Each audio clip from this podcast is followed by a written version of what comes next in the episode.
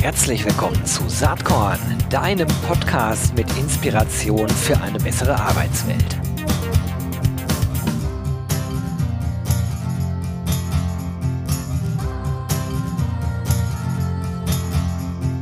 Hallo und herzlich willkommen zum Saatkorn Podcast.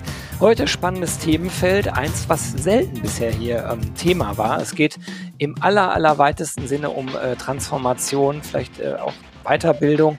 Zu Gast habe ich heute Christian Summer, der ist Director Workforce Transformation bei von Rundstedt. Ganz herzlich willkommen, Herr Summer. Schön, dass Sie da sind.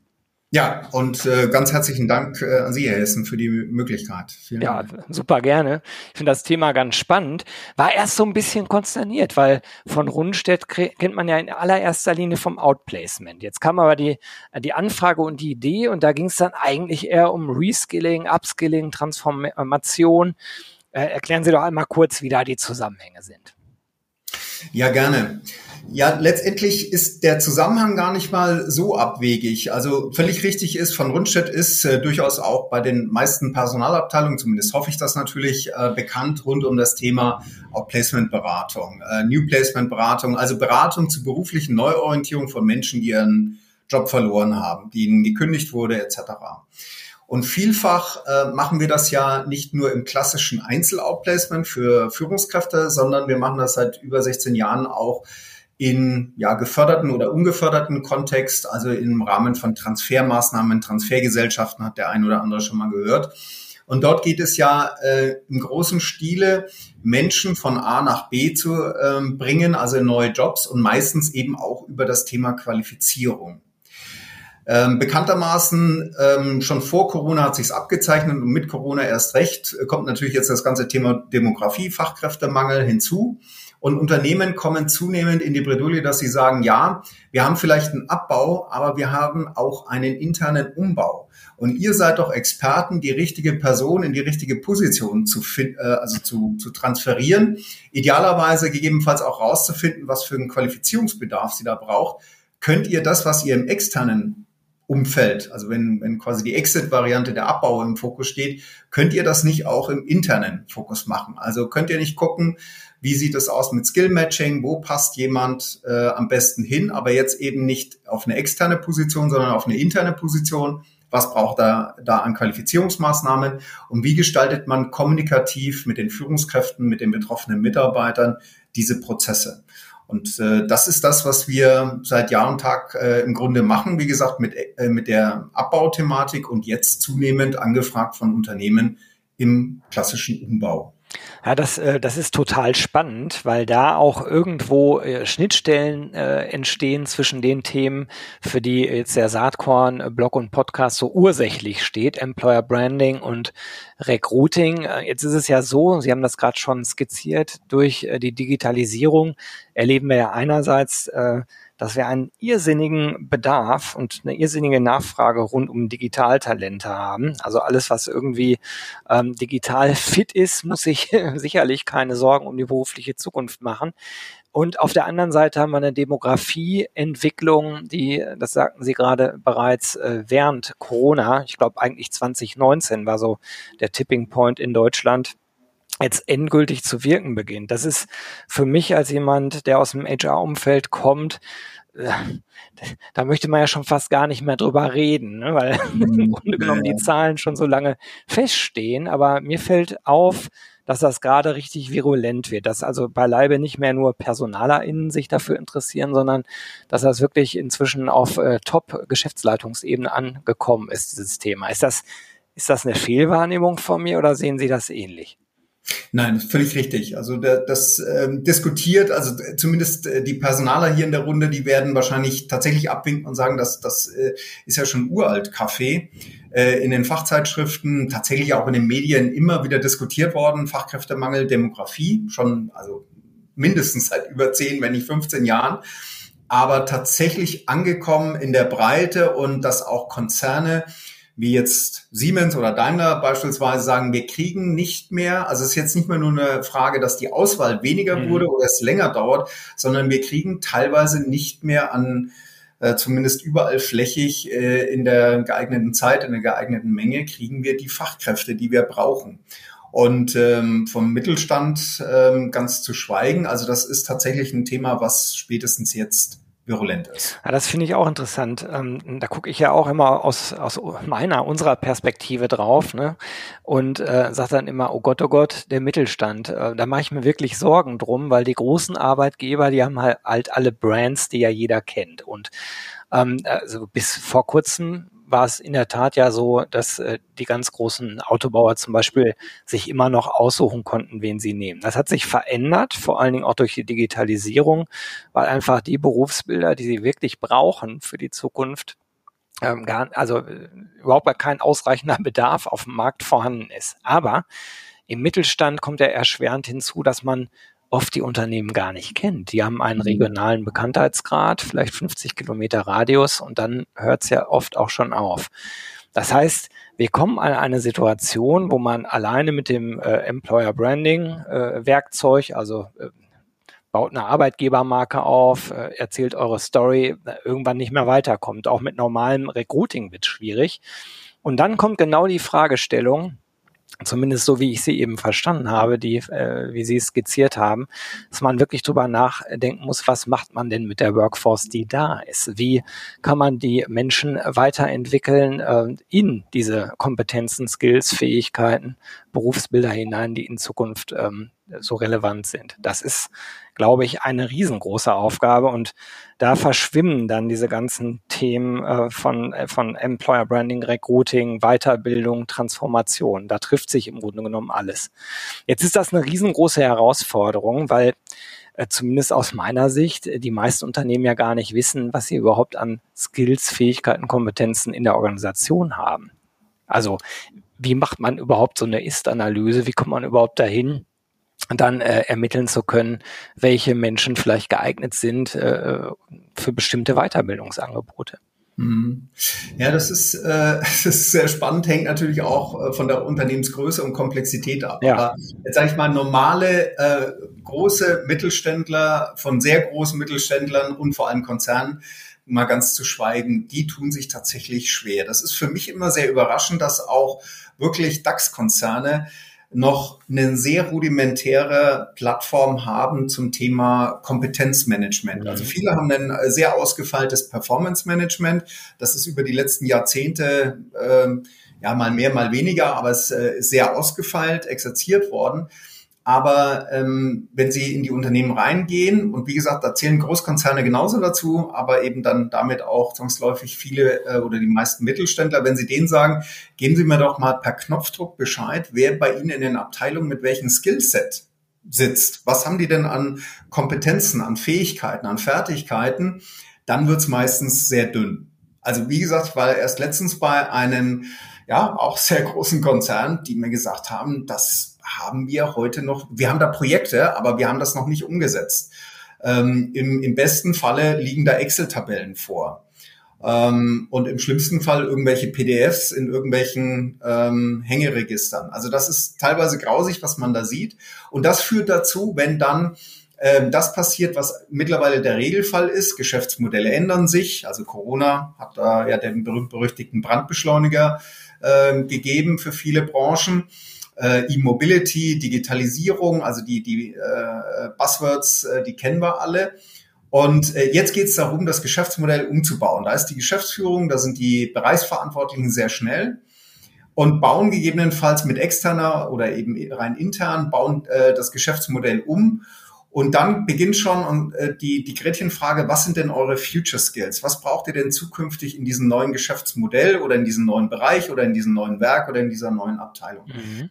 Das gelingt meistens noch, das kann man, um auf Ihre Frage einzugehen, meistens noch mit Workshops ganz gut erarbeiten, weil häufig die Fachexperten äh, dort auch eine ganz gute Marktsicht haben. Allerdings, je nachdem haben sie auch nur eine eingeschränkte Marktsicht. Sie gucken auf die üblichen verdächtigen Wettbewerber und nicht unbedingt die potenziellen neuen Wettbewerber, die sich eben jetzt am Markt etabliert haben.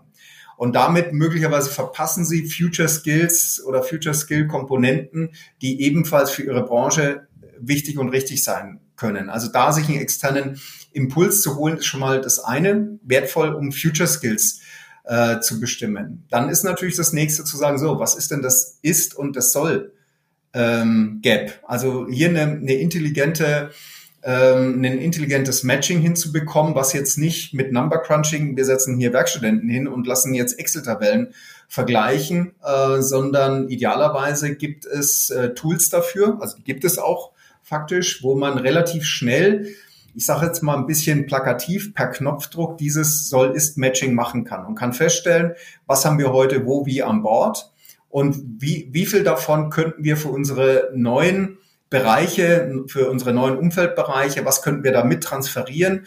Gegebenenfalls, wie viel Qualifiz äh, Qualifizierungsbedarf ist notwendig? Was kostet uns das? Was ist der Zeitbedarf dafür? Dafür gibt's heute im Grunde schon intelligente Software, die wir unter anderem auch in Projekten einsetzen, um das dann Kunden zu zeigen. Und dann, sage ich mal, beginnt die eigentliche Magie. Sie müssen ähm, diesen Transformationsprozess dann auch tatsächlich gestalten. Also das heißt, die Menschen müssen ja die Möglichkeit haben, ihr Skillset gegebenenfalls auch nochmal zu verifizieren. Denn nur weil das irgendwo erfasst ist, muss das ja nicht äh, tagesaktuell sein. Also wie bringe ich da die Mitarbeiter dazu, ihr Skillset auch realistisch äh, nochmal Azure zu bringen und äh, dann dieses äh, Skill-Matching zu machen und dann letztendlich die Führungskräfte auf diesen Transformationsprozess auch mitzunehmen. Denn auch das erleben wir durchaus beim internen Stellenmarkt, der ist nicht immer wohl gelitten. Also mhm. häufig sind Führungskräfte, das kennen Sie vielleicht aus Ihrer Arbeit noch viel mehr, Führungskräfte, bei denen man sagt, nee, also auf dem externen Markt finden wir da nicht einen 150 Prozent Karäter, aber wir haben einen 80 Prozent oder 70 Prozent Karäter. Der kriegt jetzt noch eine Zusatzausbildung und dann kann der bei dir anfangen, weil seine Abteilung, wo er heute tätig ist, die wird perspektivisch dicht machen. Und da hören wir nicht, nicht selten einen Begriff ähnlicher Natur, der eigentlich sehr despektierlich ist. Das ist doch beschädigte Ware. Hm. Das ist nicht mein 150 Prozent Karäter. Warum sollte ich den nehmen? Das heißt, dieser, dieser, dieser theoretisch sehr sinnvolle und logische Schritt, ähm, wen habe ich denn eigentlich an Bord und wie bringe ich möglichst viele intern von A nach B ähm, durch möglicherweise zusätzliche Qualifizierungsmaßnahmen, also Neudeutsch dann eben Upskilling-Maßnahmen, gegebenenfalls auch sogar durch Reskilling-Maßnahmen, also komplette Umschulungsmaßnahmen. Ähm, das ist auf dem Papier liest sich das immer recht gut, aber wir erleben häufig, dass äh, es an den Menschen scheitert. Da habe ich eine These dazu. Da würde mich mal Ihre Meinung interessieren. Und zwar glaube ich, dass das deshalb scheitert, weil äh, die meisten, die irgendwo in Entscheidungspositionen sitzen, in beruflich äh, anderen Zeiten ja sozialisiert wurden. Nämlich äh, in Zeiten von Arbeitgebermärkten. Das heißt, die Ressource Mensch war reichlich vorhanden auf dem Markt. Und ich hatte tatsächlich äh, diese Luxussituation aus einer Arbeitgeberperspektive mir aussuchen zu können, äh, dass ich auf dem Markt jemanden finde, der deutlich besser passt und nicht so viel ähm, äh, Reskilling, Upskilling benötigt wie eine interne Ressource. Ich verwende jetzt mal ganz bewusst das Wort Ressource äh, in diesem Kontext. Das gefällt mir eigentlich überhaupt nicht. Aber es ist halt auch gar nicht mehr zeitgemäß. Und ich glaube, dass der Reflex einfach so ist. Ach, dann gucke ich doch lieber extern, ohne in dem Moment zu kapieren, dass es das extern vielleicht gar nicht mehr gibt oder noch nicht gibt. Ähm, und so sozusagen der, äh, der äh, vorher empfundene Aufwand, oh Gott, da muss ich jemanden intern erstmal weiterbringen, bei Weitem unter Umständen nicht so aufwendig und kostenintensiv ist, wie extern zu suchen.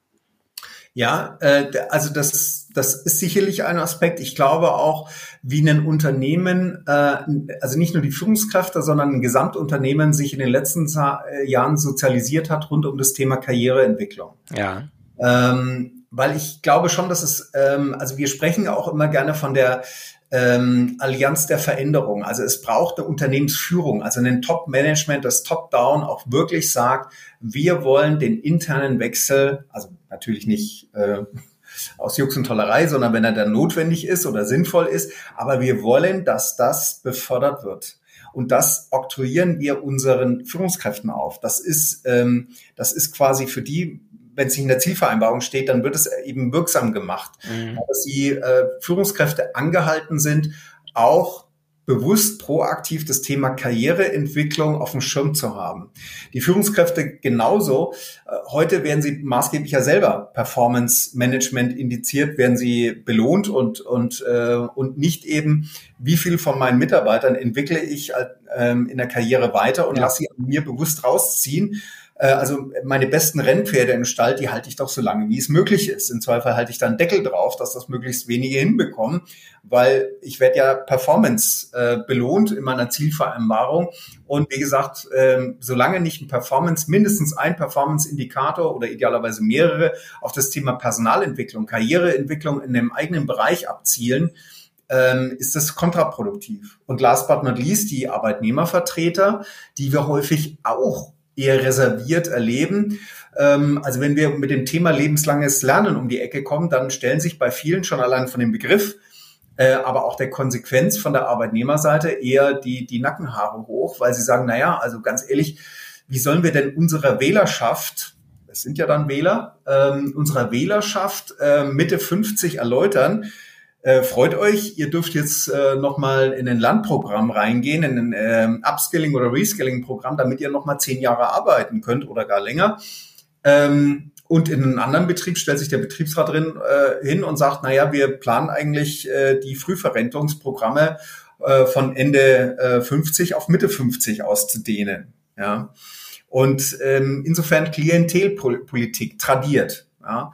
Und solange dann Management mitmacht, solange äh, ne, die Führungskräfte da nicht angehalten sind, Karriereentwicklung mindestens genauso gleichwertig äh, zu sehen wie äh, Performanceentwicklung und ähm, gegebenenfalls auch Arbeitnehmervertreter da zumindest kurzfristig eher sagen, okay, äh, lieber einen, einen äh, Frühverrentungsprogramm bei einem Umbauprozess und dann müssen wir halt extern, aber dafür ist ja HR dann verantwortlich, extern dann gucken, dann kommen immer diese Reflexe, die Sie zitiert haben. Mhm.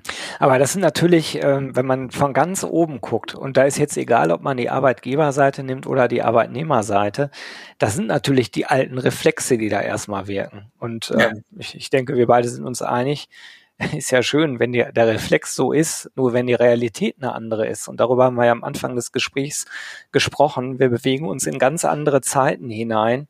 Da muss ich vielleicht äh, auch an meinen Reflexen arbeiten. Also oder anders ausgedrückt, wenn ich es nicht tue, dann kriege ich ein riesengroß, massives Problem, weil ich werde es halt durch externe Einstellungen nicht mehr komplett lösen können, äh, das Problem.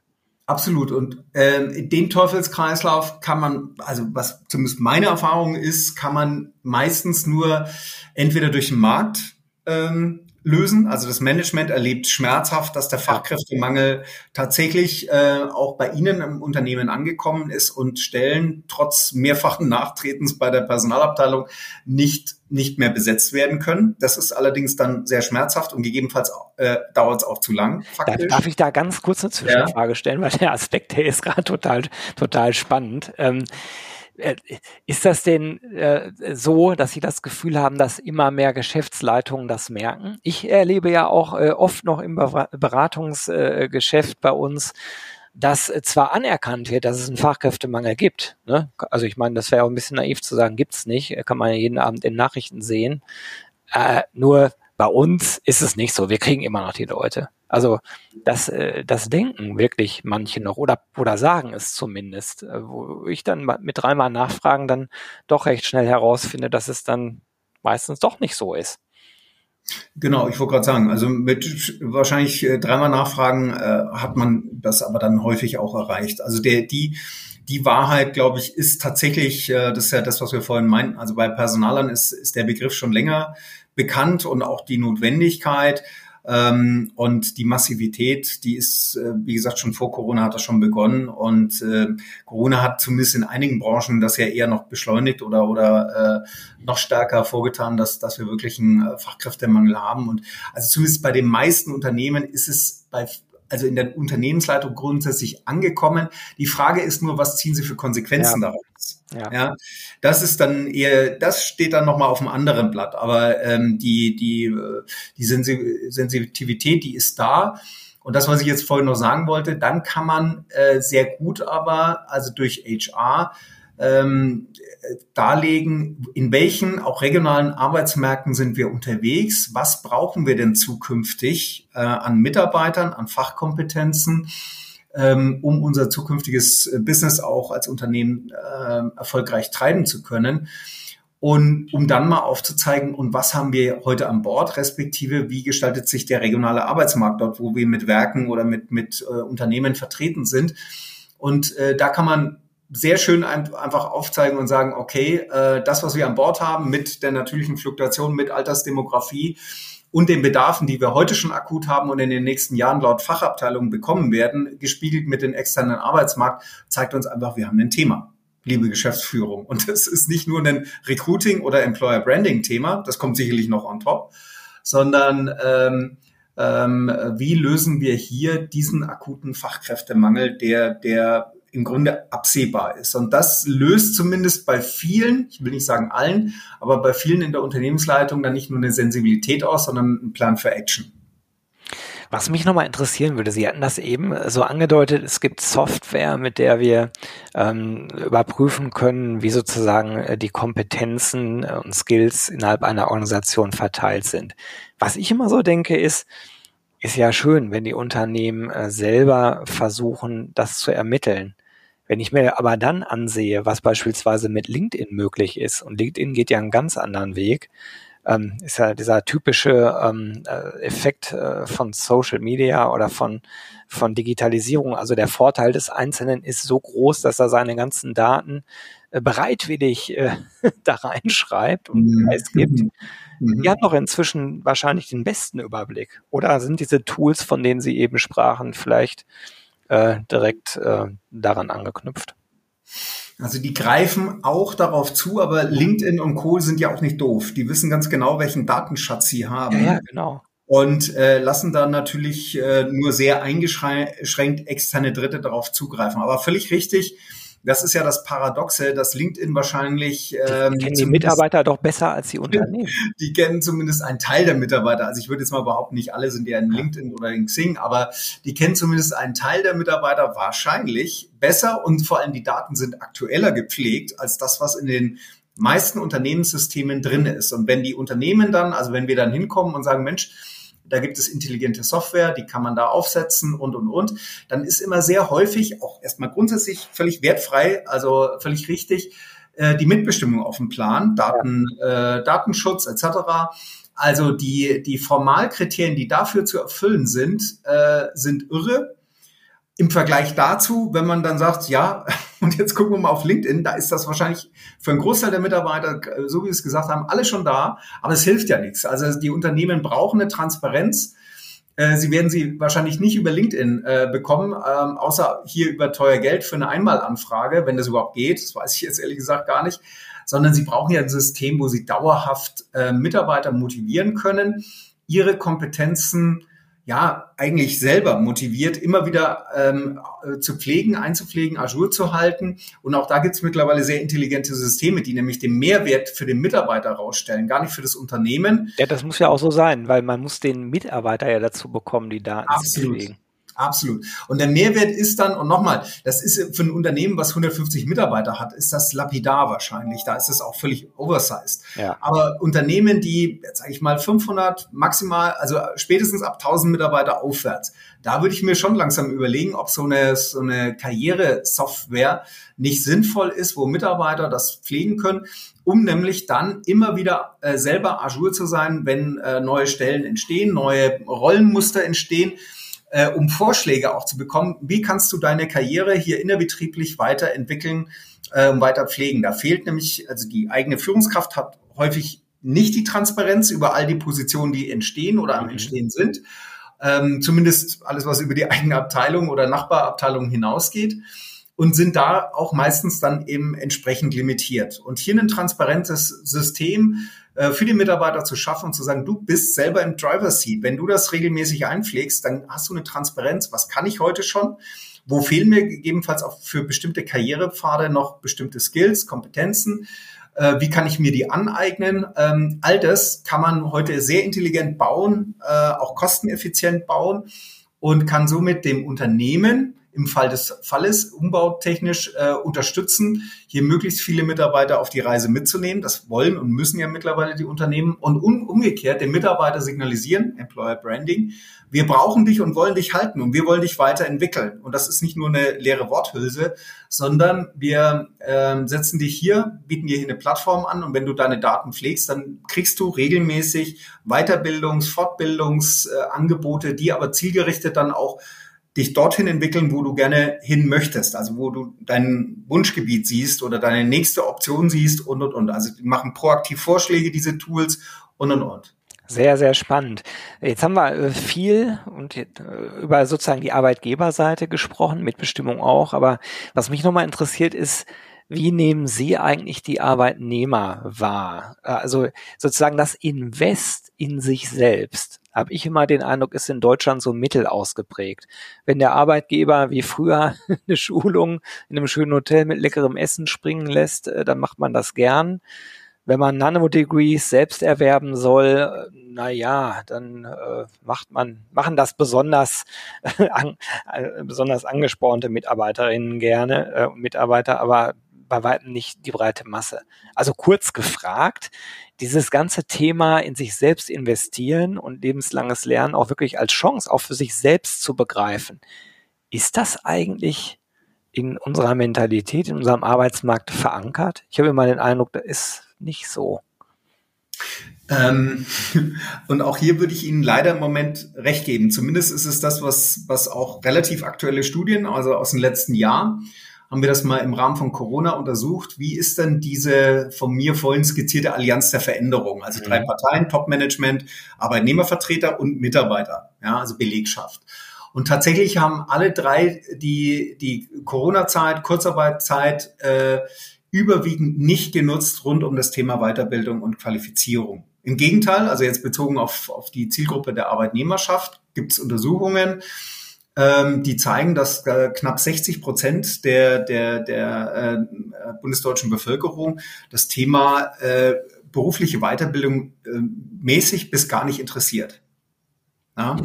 Also das ist so ähm, das, was ich äh, durchaus auch voll meinte unter Klientelpolitik für Arbeitnehmervertreter, äh, ähm, dass sie durchaus sehr bewusst äh, drauf gucken und sagen, ja, also der reinen Lehre halber ist das zwar gut fürs Unternehmen, aber holen wir da zumindest ein Großteil, Stand heute muss man auch immer dazu sagen, ein Großteil der Belegschaft damit ab, wenn wir sagen, ähm, ihr dürft jetzt, also lebenslanges Lernen wird bei uns nicht nur irgendwo in einem Buch geschrieben, sondern das ist hier auch verpflichtend. Ja.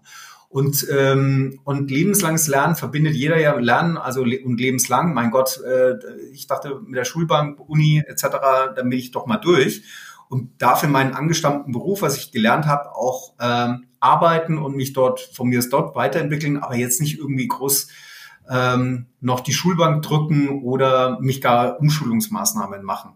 Und das ist, glaube ich, so die, die Bilder, die da im Kopf herrschen ähm, dass Weiterbildung, also mindestens auch, auch äh, Fortbildungen, dass das heute viel intelligenter, ähm, inter, ähm, also interagieren äh, mit, mit, mit anderen, dass das äh, durchaus auch on the job passiert und nicht in irgendwelchen äh, Lehrsälen oder Seminaren, vielfach leider immer noch, aber äh, zunehmend weniger.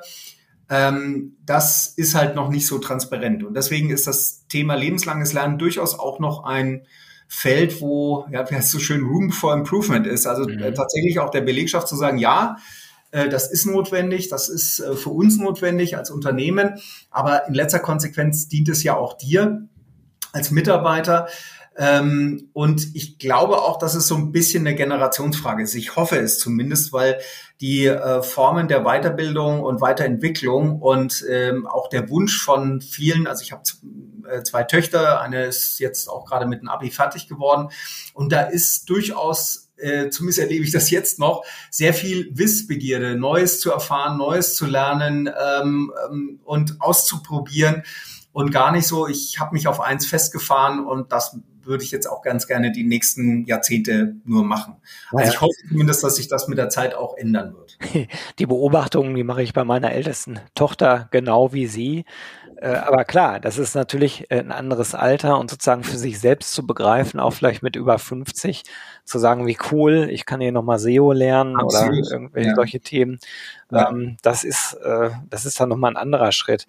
Auf der anderen Seite, ähm, ist es ja vielleicht auch einfach eine Wording-Frage. Also lebenslanges Lernen, das hört sich fast wie lebenslang im Gefängnis an. Vielleicht muss man das Ganze einfach besser verpacken und, und sagen, dass es ja auch richtig Spaß macht, neue äh, Dinge kennenzulernen. Aber das wäre, glaube ich, ein Thema für einen anderen Podcast. Das führt dann sehr weit. Ähm, Herr Summer, äh, das macht wahnsinnig Spaß, mit Ihnen zu sprechen, aber wir sind schon eine halbe Stunde unterwegs und damit sind wir schon sozusagen am Ende des Podcasts angekommen kommen.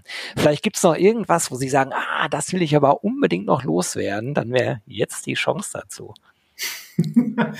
Also ich würde mich tatsächlich freuen, wenn ähm, die, äh, also tatsächlich alle Beteiligten im Betrieb äh, die Chance erkennen, ähm, die ja gerne auch mit einem anderen Titel, also das Lernen tatsächlich auch Spaß machen kann, dass es Chancen äh, bringt, äh, auch im hohen Alter äh, sich noch Sachen anzueignen. Und ich erlebe das übrigens auch äh, im eigenen privaten Umfeld, dass das geht und dass das existiert. Also es ist nicht nur eine Altersfrage, es ist auch so eine Einstellungsfrage. Und wenn uns das äh, gelingen sollte und als Volkswirtschaft jetzt mal ganz global galaktisch gesprochen, muss es uns das gelingen, ähm, dann äh, sehe ich da auch für die einzelnen Unternehmen und äh, für die Branchen auch äh, wirklich äh, eine, eine rosige Zukunft weil wir es aber auch machen müssen. Wir werden einfach nicht mehr die Fachkräfte einfach so am Markt beliebig häufig finden. Tja, das sagt Christian Summer von äh, Rundstedt. Und ähm, ja, ich fand das gerade sehr, sehr interessant. Das waren viele Themen, mit denen ich mich beschäftige, aus einer leicht etwas anderen Perspektive, aber dann doch inhaltlich sehr ähnlich äh, rübergebracht. Hat total Spaß gemacht, mit Ihnen zu sprechen und ich äh, bedanke mich ganz herzlich, dass Sie sich Zeit genommen haben, Herr Summer. Vielen Dank. Tschüss. Tschüss.